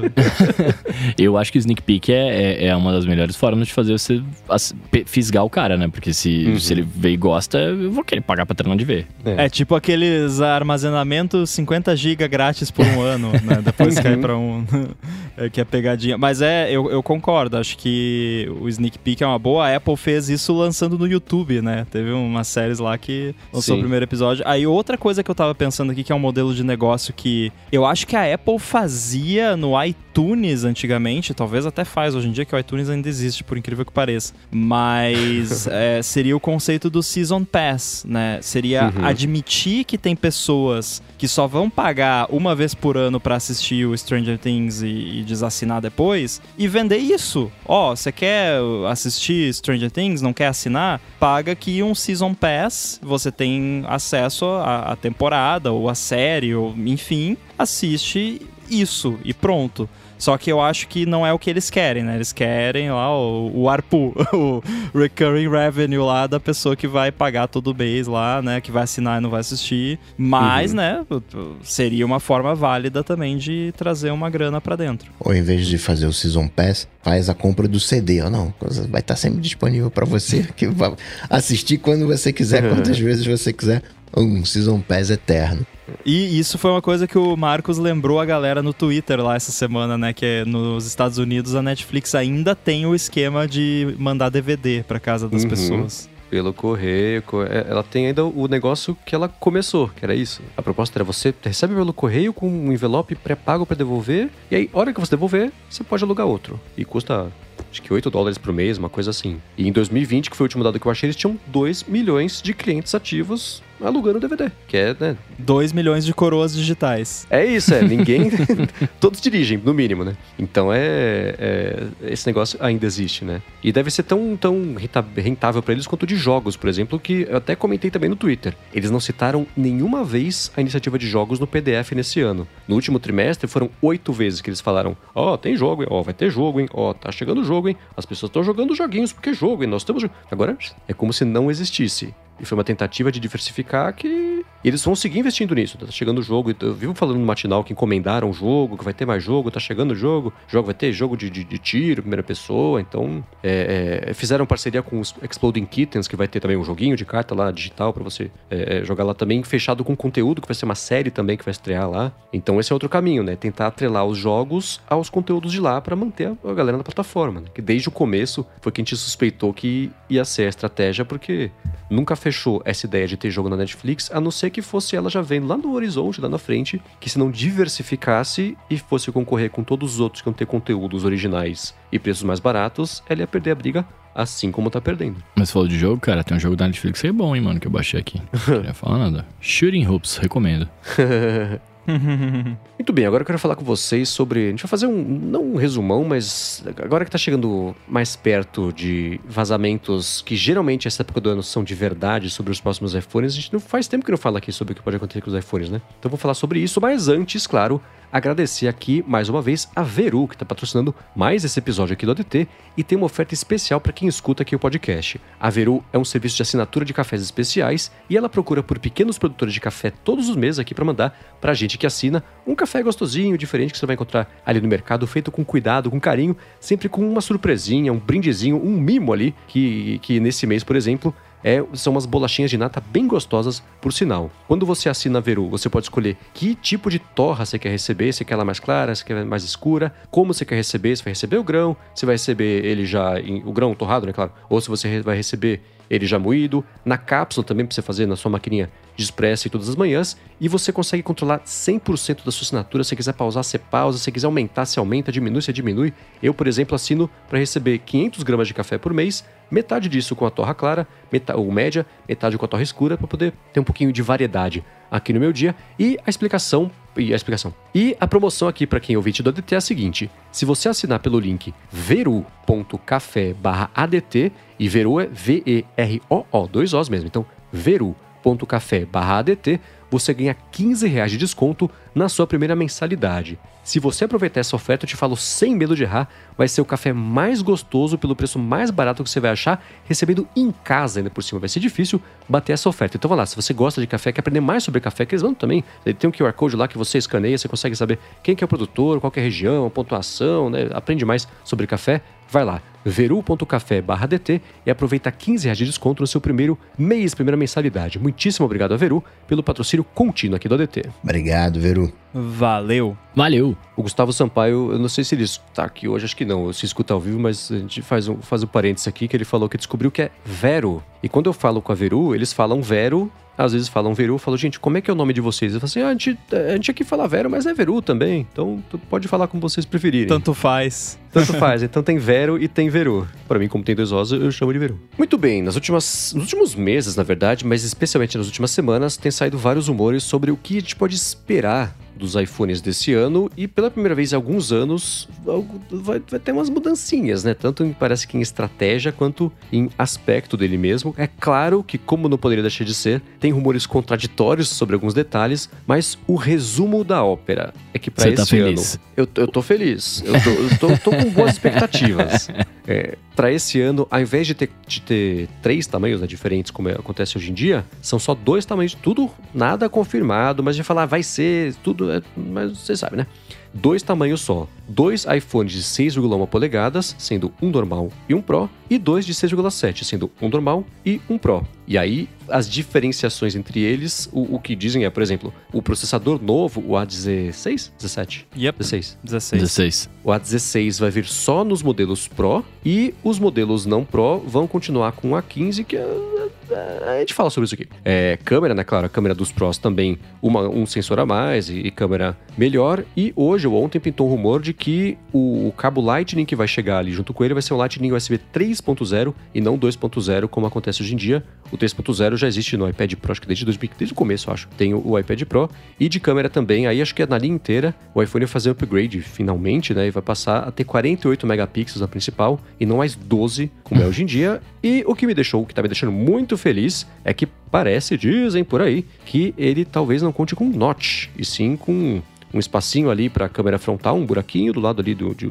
do, do- talvez da grelha de, de som ou, ou algo assim, mas que o notch mesmo já para esse ano, nos modelos Pro pelo menos, não deve rolar. E de rumor contraditório que tenha sobre a parte de trás. Alguns dizem que não vai ter aquele quadrado né, na parte de trás com as câmeras saltadas e que vai ser, são ser só, só as câmeras talvez saltadas, mas o quadrado mesmo não vai existir. E outros dizem, o Ming Chiu por exemplo, falou que não, que vai ser, o quadrado vai ser até mais saltado ainda do que existe hoje em dia e talvez até um pouco maior ainda também. Então, tirando isso, os outros rumores todos que tem pintado por aí parecem apontar mais ou menos para a mesma direção. Quero saber de vocês o que vocês acham, começando acho que pelo tamanho, né? Que já, já acho que dá uma discussão bacana. Então, segundo algumas pessoas, vai ter lipoaspiração do iPhone e outro, segundo outras, o iPhone vai colocar silicone. É isso. É. Cada um Entendi. olha e projeta o que, o que quer ver.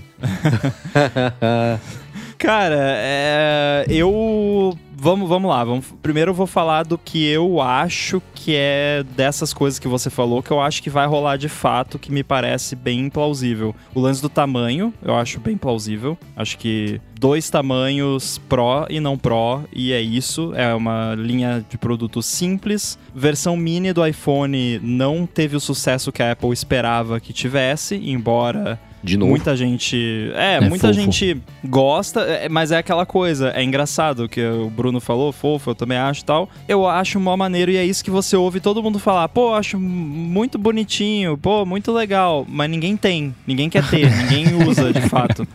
Tipo, sabe, eu tenho um aqui de teste, um iPhone é, 12 mini que, eu, que, eu, que é um device de teste que eu não uso no meu dia a dia. Eu usei por um tempo ali, achei maneiro, mas não é o device que eu quero pro meu dia a dia, não é o device que eu uso no meu dia a dia, e é assim com todo mundo. Ou seja, não é um sucesso e não vale a pena a Apple ter esse device na linha de produtos, é, segundo os números que ela tem lá. E eu acho que, observando ao redor aí, o, o que a gente vê, é, tá certo isso, assim. Eu, eu, acho que eu não vi até hoje. Tudo bem que a gente não tem saído tanto, né, e tal, mas assim, eu não vi até hoje um iPhone mini na rua, assim, alguém usando um iPhone mini. É sempre ou o tamanho normal ou o Pro ou o Pro Max. O mini, o único mini que eu vi pessoalmente foi o, o meu, o que eu tenho aqui de teste. Assim, quando eu vejo a galera usando, eu vejo bastante gente com iPhone 12. Acho que o 12, é, bastante gente fez o upgrade no 12. E é sempre o 12. O 12 mini não vi ainda. Então, assim, com o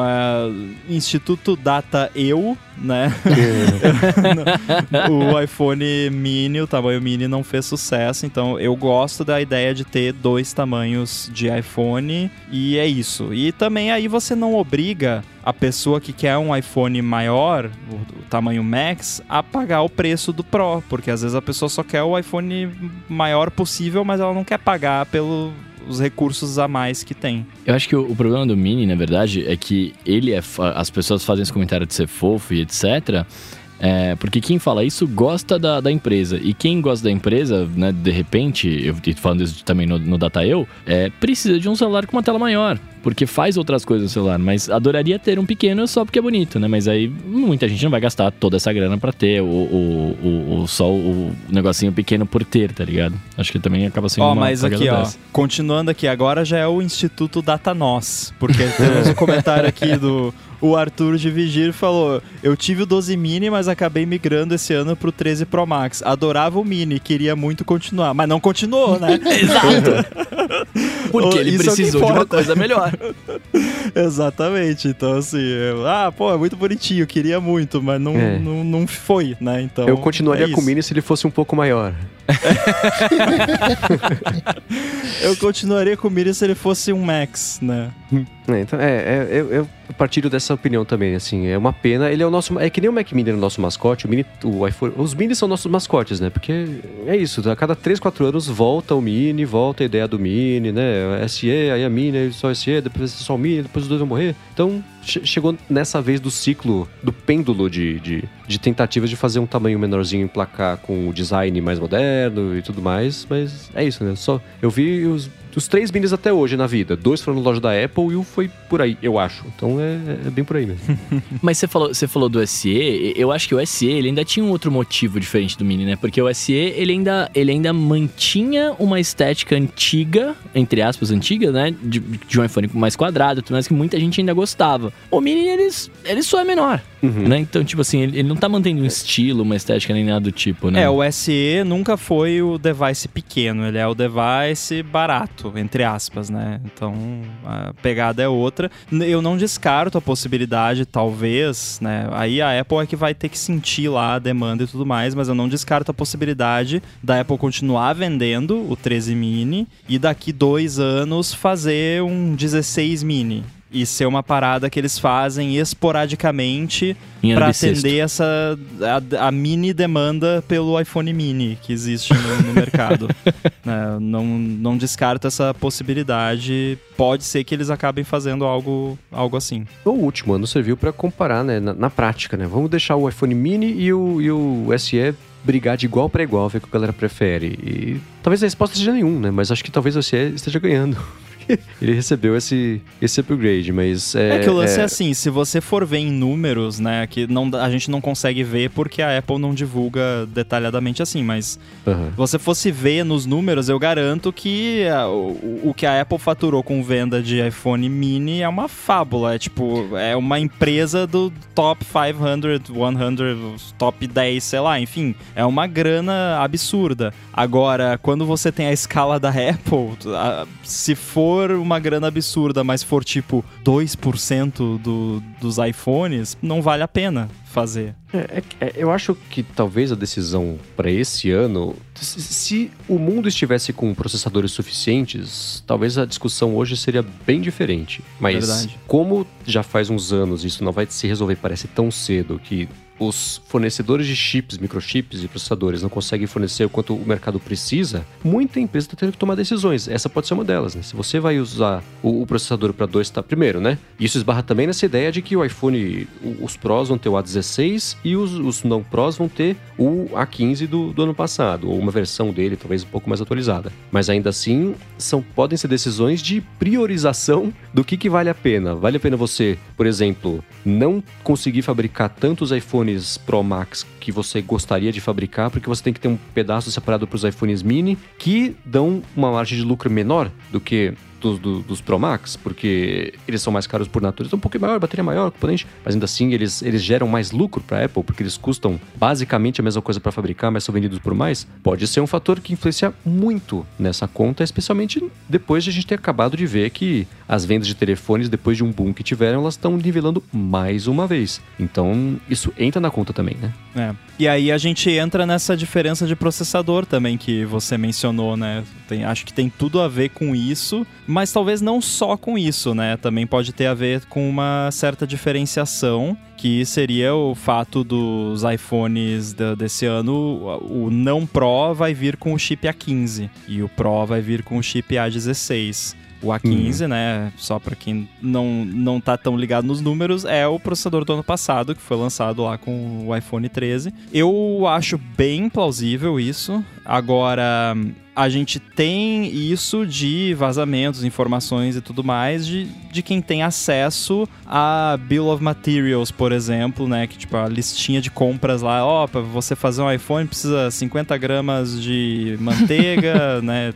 Não pode ser margarina, tem que ser manteiga. Enfim, né? A listinha lá dos materiais que vão pra fazer. E lá tá o é, T. 30, 80, alguma coisa, enfim, eu já soube esses números de cor, mas enfim, é o, o, o modelo, né, do- não o modelo de marketing, mas o modelo de fato do, do A15, que é, eu tô olhando aqui, é T8110. Esse é o, o código do, do A15. Então, tem lá esse, esse código e tem o do A16, que é do, do T2, alguma coisa, enfim, não vem o caso. Mas não quer dizer que a Apple vai chamar de A15 e não quer dizer que a Apple vai chamar de A16. Ela poderia muito bem chamar de A16 e A16 Pro. Sim. Porque já tem Pro nos chips de Mac, a Apple adora colocar Pro nos nomes das coisas. iPhone 14 Pro com chip A16 Pro. Ah, Rambo, mas pô, a Apple vai lançar um, um iPhone 14 com um chip que na verdade é o A15 e chamar de A16? Pode fazer isso, ela vai. Quer dizer, eu não tô afirmando que ela vai de fato, mas Ah, é eu já ia bem provável. Eu já perguntar É bem seu chute. provável que ela. Ah, mas não é propaganda enganosa. Se eles mudarem uma vírgula no, no, no chip, eles podem chamar de A16. O Uhum. chip S7 do Apple Watch Series 7 é a mesma coisa do S6. A mesma, exatamente assim. Talvez eles mudaram talvez o invólucro lá, porque ele é um é tudo integrado na plaquinha lá, então pode ser que eles mudaram ali o invólucro e tudo mais, mas o processador de fato que tá lá dentro é exatamente o mesmo. E eles chamaram de S7. Então eles podem fazer a mesma coisa, pega ali, né, uh, uh, passa uma lixa onde tá escrito ali A15, manda a maquininha queimar lá A16 e pronto, tá resolvido. Então eu acho existe uma probabilidade alta da Apple fazer isso. Eu ia especular esse negócio do A16 a 16 Pro. O Samuel Guimarães está vendo ao vivo que também falou a mesma coisa. Acho que a gente pode. A chance é grande de ser alguma coisa parecida com isso, né? Porque é, já tendo esse histórico e esses humores. Porque é, tem aquele lance dos iPhones, né? Um ano muda o que tá fora, outro ano muda o que tá dentro, né? Então, o que, que justificaria a pessoa comprar um modelo novo se o processador vai ser igual ao do ano passado? Primeiro, a maior parte do público, minha impressão é que não vai ligar muito para isso, né? Nem vai Eu ia saber falar o que, que tem lá exatamente dentro. isso. A gente sabe, a gente acompanha. Mas você pega a galera que vai entrar na loja, vai pegar o telefone e falar, eu quero esse, vai embora. A menor das preocupações Ó. é se o processador desse ano ou mesmo ano passado não, não passa pela cabeça Vou da pessoa. arriscar estrutura de Keynote aqui, vou, vou- chutar. Eu só É chute bem- já, eu vou anotar, hein? A Apple é bem capaz de chegar lá na, na Keynote, eles sempre anunciam a versão não Pro primeiro, né? Uhum. Anunciar a versão não Pro sem falar de processador, sem citar processador. E só citar depois no, no Pro. Que eles já fizeram Uhum. coisa parecida no, no passado. Não foi esse ano ou foi ano passado que teve um evento que eles anunciaram um produto que tinha o processador, mas aí só. Daí anunciaram outro produto depois e aí eles falaram do processador. Era, Não, mas, mas peraí, se eu não me engano. M1. Então, mas se eu não me engano, eles não falaram, mas quando mostraram a fotinho lá, tinha o processador, né? Ou eu tô louco? É, teve, foi, é, o lance do M1 foi que eles anunciaram o processador antes e os produtos depois, mas teve um evento que dentro do, de um evento eles anunciaram um produto e anunciaram depois um produto, mas aí só anunciaram o processador nesse segundo produto, que é o mesmo que tem no produto que eles já tinham É. anunciado no mesmo evento, só que eles não citaram o processador. Aí talvez, que nem o Bruno falou, até mostrou lá no. Porque assim, é bem como você falou, pra maior parte das pessoas, a galera não tá nem aí pra qual é o processador Não, que tá lá é. dentro. É só mais uma coisa de marketing pra falar que, ó, que legal, é mais rápido. E é isso, tipo.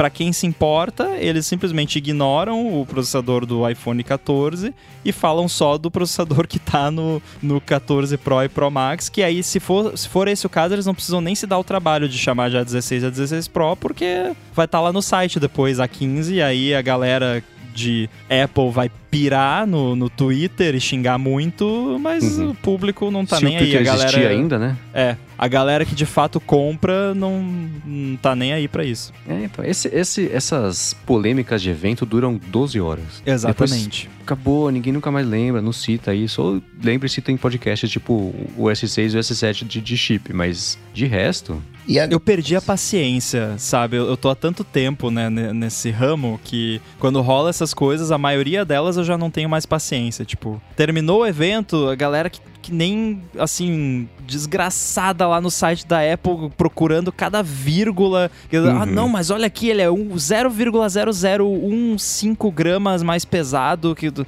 Sabe? Uhum. Não, não, não tenho mais paciência pra isso. Eu já discuti isso no iPhone 8, já tá bom, já, já passei por isso. Agora é a vez de vocês, né? Passa o bastão. Exatamente, exatamente. e quem se importa com isso? Ah, tô comprando um iPhone com processador do ano passado. Pega um Pro. Exatamente. Exato. Se você não gosta do iPhone 14, compra o Pro. É, pronto. É o oposto do se você não se comprou o iPhone e tá ruim com a antena, devolve. né? Gasta mais. Uhum. Muito bem, a especulação é que os iPhones vão ser, ah, pelo menos anunciados em setembro, talvez role também uma, uma divisão de lançamentos como tem sido nos últimos anos, também talvez por conta aí do, do, do problema de chips, e a, é, tá, na China tá com lockdown de novo, e as fábricas da Foxconn tá tudo fechada de novo, e aí fecha lá e abre a outra, sei lá. Então, tá bem incerto sobre isso, mas não deve fugir muito do script aí de, de lançamento, pelo menos nos Estados Unidos. Fora, é, é, vai depender um pouco mais do que, que isso vai influenciar. Muito bem, vamos agora pro Alô ADT, a parte que você que está escutando o episódio aqui pode interagir com a gente, fazer uma pergunta, manda no Twitter uma hashtag, um tweet com a hashtag AlôADT, que a gente pinça algumas aqui para responder, e foi isso que o Nicolas Liman fez. Ele perguntou se a gente já usou gravura, né? É, escreveu ali aquele scribing, né? Nos produtos da Apple. Ele falou que apareceu para ele no site da Apple Brasil e que ele tem o sobrenome dele escrito no Apple Pencil, mas não tem coragem, por exemplo, de colocar no iPad. Quer saber o que a gente acha dessa ideia? Cara, eu acho irado. Eu acho irado. Eu sempre, toda vez que eu vou comprar alguma coisa na loja da Apple, que não, não que seja com muita frequência, mas toda vez que eu comprei alguma coisa lá, eu sempre quis colocar a, a meu, meu nomezinho ou uma frase, qualquer outra parada, porque eu não tenho muito a brisa de, tipo, eu preciso vender isso aqui e tal, né? Eu, eu gostaria de ter enquanto eu tô usando com aquele nome. Mas eu nunca fiz porque demora muito mais pra chegar. né? Então é isso. Exatamente. Exatamente, eu ia falar isso. Eu já, até comprando lá fora, às vezes, quando eu compro direto na Apple Online Store dos Estados Unidos, por exemplo, tem sempre a opção lá. Só que geralmente é tipo, ah, você Two quer weeks. sem o engraving, é, envia amanhã. Você quer com o engraving, envia daqui um mês. Pô, né, Uhum. não é um mês, mas é tipo, que nem o Bruno falou, duas semanas, uma semana. Enfim, quando você quer um negócio com pressa, não vale a pena É. fazer. Tem esse lance também, se você é o tipo de pessoa que quer revender o negócio depois, que aí eu acho que aí é que pega, por exemplo, um iPad, né? Por isso que ele comentou o lance do Pencil versus o Pencil, a chance de você querer revender ele é menor e é um produto menos caro, né? Agora um iPad, se você pretende revender ele lá na frente, ter um nome de uma pessoa que não é o nome da pessoa que vai estar usando ele, de- reduz o valor de revenda. E eu particularmente não iria querer ter um produto que tem o nome de outra pessoa lá escrito como se eu tivesse roubado, sei lá. Agora, se você é que nem eu, que geralmente dá de presente pra, tipo, passa adiante, né, pra algum amigo, algum familiar e tal, a pessoa talvez até vai gostar de ter o seu nome lá escrito, como se fosse uma dedicatória, né, sei lá. Agora, eu já fiz o engraving em AirTag, quando comprei lá fora, e há muito, muito, muito tempo atrás que eu dei um iPod Shuffle de presente pra uma pessoa, e aí eu coloquei uma mensagenzinha de, de Uhum. né, dedicatória, digamos assim. É, É. mas, nossa, fa- faz muito, muito tempo. Era tipo. é, eu acho que o iPod Shuffle na época devia custar, sei lá, uns 199 reais, uma coisa assim. Eu só usei pra presente também. palito. É, não, eu nunca usei isso. Se fosse uma coisa que eu guardaria pra mim pra sempre, aí talvez eu fizesse isso, mas nada que eu compro no site da Apple é pra guardar pra sempre. Então, nu- nunca tive essa essa nem curioso, assim, nem se fosse comprar os AirTags, eu botaria um emoji, um um MM pra ser Marcos mesmo. Não, não é a minha eu não piro nessa, nessa ideia, não. Pô, emoji é, É, legal, eu hein? fiz o engraving do AirTag só pra botar B389, que é o, né, o- foi o código lá que eu vazei em 2017. Não, não foi 17, 18, enfim, faz tempo. Faz é, que eu fui a primeira pessoa que a 18, revelar o acho. projeto do AirTag. É, foi 18, eu acho. É que faz tanto, nossa, é que demorou, né, pra lançar. Enfim. É, então eu só fiz por causa dessa brincadeira. Se fosse qualquer outro motivo, também não faria. Pô, mas um emoji é legal de, de engraving, cara. Talvez Uhum. no caso dos AirTags, para diferenciação, porque né, eu não confundo iPhone. Esse aqui, esse aqui, esse iPhone é meu, esse iPad é meu, esse Mac é meu. Agora AirTag, peraí, não, esse aqui, essa AirTag aqui eu vou colocar na... Não sei, talvez para AirTag tenha um, um uso maior. É, mas é que logo depois que você colocou o AirTag onde você queria colocar, ah, quando que você vai juntar todos os seus AirTags num único lugar que você vai ter que saber qual é qual, né? Porque eu tenho É, na também. mala, na mochila, no, no Yoshi e tal, né? Tipo, ah, podia botar um emoji de raposa no, no AirTag do Yoshi? Podia ser mal fofinho, mas não ia ter muita utilidade, né? Depois que já tá lá. Porque geralmente, pelo menos os AirTags que eu tenho, eles ficam num objeto e é isso, né? Verdade. Bom, seguindo aqui com o hashtag AulaDT, o professor Sérgio Araújo quer saber se com as taxas, de- as, as taxas altas né, hoje em dia de transferência do SSD, se a gente acha que no futuro as memórias RAM, por exemplo, vão se tornar desnecessárias. Eu tenho uma outra isso aí pergunta. me lembra aquela pergunta do Cloud, né? Eu tenho Uhum. uma outra pergunta. Com o desenvolvimento das memórias RAMs, será que algum dia a gente vai estar usando as memórias RAMs como SSD? Exatamente, Coca. Você pode fazer a pergunta do- do- da forma oposta mesmo, porque existem alguns, é, algumas áreas de trabalho onde a galera usa o RAM disk, né? RAM disk, que é tipo, você cria ali uma partiçãozinha que é como se fosse um SSD da vida, um, um pendrive ou qualquer coisa, só que na verdade aquilo ali tá ficando na memória RAM. Ou seja, se você desligar o computador, o que tá ali vai embora. Mas para quem trabalha com certos tipos de aplicativos que precisa ficar transicionando muita coisa ali, eu lembro que teve uma época da minha vida que eu tinha um, um Mac com 64 GB de RAM que eu reservava ali uns 16 GB num RAM disk que eu usava para o derived data do Xcode, que é a pasta onde o Xcode vai botando as paradinhas compiladas ali, que aí é mais rápido, né? Hoje em dia isso aí não, não é mais necessário. Mas é uma boa pergunta mesmo, né? Se você tem um Mac ali com 1 tera de RAM, né? Os Macs Pro né? top de linha lá, dá pra fazer ali um disquinho de 500 GB de RAM. Mas respondendo à pergunta propriamente dita, eu acho praticamente impossível isso acontecer, a não ser que tenha alguma revolução absurda na, na tecnologia de SSD, porque a memória RAM ela é tipo 30 vezes É, mais rápida sei. que um SSD Então, por aí. Então, é muito difícil chegar lá. Vai ter que comer muito feijão pra chegar até essa velocidade. Eu nem sei nos Macs M1 com a memória integrada, acho que até esse número de 30 vezes mais rápido deve ser até maior. E da mesma maneira que tem uma galera evoluindo o SSD, tem uma outra galera evoluindo a memória RAM. Então, quando o SSD estiver mais rápido, a memória RAM também vai estar mais rápida. São usos diferentes, propostas diferentes. A memória RAM é quase como se fosse um rascunho, né? Um, um- sei lá, um- uma área de anotação. É algo que você não quer é, guardar para sempre. Então, com isso, você pode abrir mão de certas coisas, de certas validações, de certos requisitos. Fica mais barato, consegue deixar mais rápido. Então, acho que essa arquitetura é, ainda deve se manter SSD e né, disco e, e memória. Cara, essas paradas são bizarras. Eu queria muito achar que eu, que eu lembrei que isso existe, mas eu acho muito difícil eu conseguir encontrar. Se eu conseguir, a gente bota o link. que eu lembro que alguém tinha feito um diagrama fazendo uma analogia entre é, registrador da CPU. Cache da CPU, memória RAM e SSD, comparando com astronomia. Tipo, ah, acessar a memória, o, o registrador da CPU é como você ir de Nova York para Londres, sei lá. Acessar o, o cache é como você dar a volta ao mundo. Acessar a memória RAM é como você ir até a Lua. E acessar o SSD é como você ir até Plutão, sabe? Era uma parada assim. É, que legal. Eu, não, não- eu tô fazendo uma. tô dando uma ideia de como era. Não, não eram Sem esses. dados os- reais. né?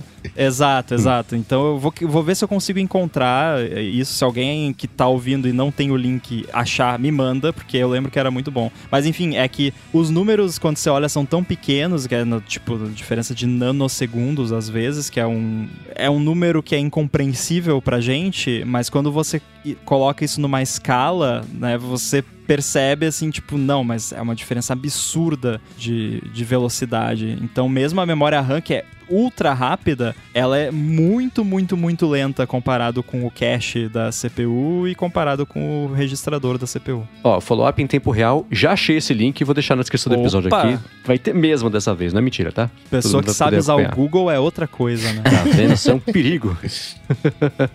Oi, por último aqui pra fechar o episódio, o Du Renzetti, ele fez uma pergunta que a gente acha que já respondeu no comecinho, mas dá pra gente se comprometer a responder melhor agora. A gente tá vendo Ruptura, ou Severance, lá no Apple TV Plus, que ele achou uma mistura de Lost com Black Mirror. Vocês estão assistindo? Que ele tá curtindo. Eu tô Eu ainda não. assistindo. é, Não vou falar nada. Mas É, tá, é, é, estou continuando a assistir. Isso é um bom sinal, mas eu preciso Aham. assistir mais pra falar qualquer coisa e não quero falar pra não estragar aqui pra ninguém e também não quero que ninguém fale nada pra não estragar pra mim. Então, né, v- vamos assistindo, mas tá interessante. É, eu assisti o primeiro episódio e tô em dúvida se vou ou se não vou. Tô no... Eu tava com essa mesma dúvida, viu? Então, é, é isso. Você vai ouvir o argumento padrão de não, continua assistindo que no penúltimo episódio fica bom. Você fala, "Meu Deus, tá." Mas eu tô com uma expectativa boa também, porque as pessoas que geralmente gostam das coisas que eu gosto estão gostando dessa série. Então eu tô. é, é, o tempo tá escasso, né? Porque agora eu vou- quero ver o We Crashed, acabou de estrear Better Call Saul, então já é uma horinha por, por semana aí que eu vou Opa, ter eu que. preciso assistir eu- Better Call Saul. Nossa, Então, agora né? você acabou de gastar o meu tempo aí, ó. Pois, pois é. E pra mim a lição de casa é maior, porque eu, eu escuto o podcast também do Better Call Saul. Então já são Nossa. duas horas e meia aí de, de compromisso semanal que não tá sobrando, né? Então. Mas tá nos planos. Eu quero ver ruptura assim, antes que as pessoas já considerem o, o, o mistério ou o que acontece na série velho, entre aspas, o suficiente pra começar a com- comentar abertamente na internet. Então eu vou tentar assistir antes de ser spoilado. Não sei se existe essa palavra é, é sobre o que acontece. Spoilerado. É. Spoilerizado. Muito bem, se você quiser encontrar os links aqui do que a gente comentou ao longo do episódio, incluindo esse que achei aqui em tempo real, entra no área de transferência.com.br ou dá mais piada aqui nas notas do episódio. Como sempre, quero agradecer a Veru pelo patrocínio aqui do podcast, aos nossos queridos detensos no apoia.se barra área de transferência e picpay.me barra transferência, ao Rambo, ao Coca e ao Bruno pela co-apresentação aqui do podcast e a você que, se não tá no Apoia-se, tá escutando a gente aqui, não tá lá no, no, no PicPay, tá escutando a gente aqui, nos recomenda, ou a galera que tá acompanhando ao vivo aqui também, obrigado a todos vocês por continuar dando motivo pro ADT continuar existindo e voltando aqui toda semana. Muito bom. Para falar comigo, só ir lá no Google, bater Coca-Tech que a gente troca uma bola, ou ir lá no Instagram, arroba coca.tech e manda uma DM. Show, eu sou arroba Bruno underline Casemiro no Twitter, no Instagram mais próximo de você, no TikTok também. Então vai lá que a gente troca uma ideia. Eu sou arroba underline inside no Twitter, Guilherme Rambo 2 no Instagram. Eu sou o MVC Mendes, apresento até semana que vem, até sexta-feira que vem, o Loop Matinal, podcast diário de segunda a sexta, pelo menos até semana que vem, do Loop Infinito. E escrevo todo sábado a coluna opinativa no update.pt e em breve também voltarei a escrever lá na feed.pt. E é isso aí. Tudo dito e posto, a gente volta na semana que vem. Valeu! Eu... Falou!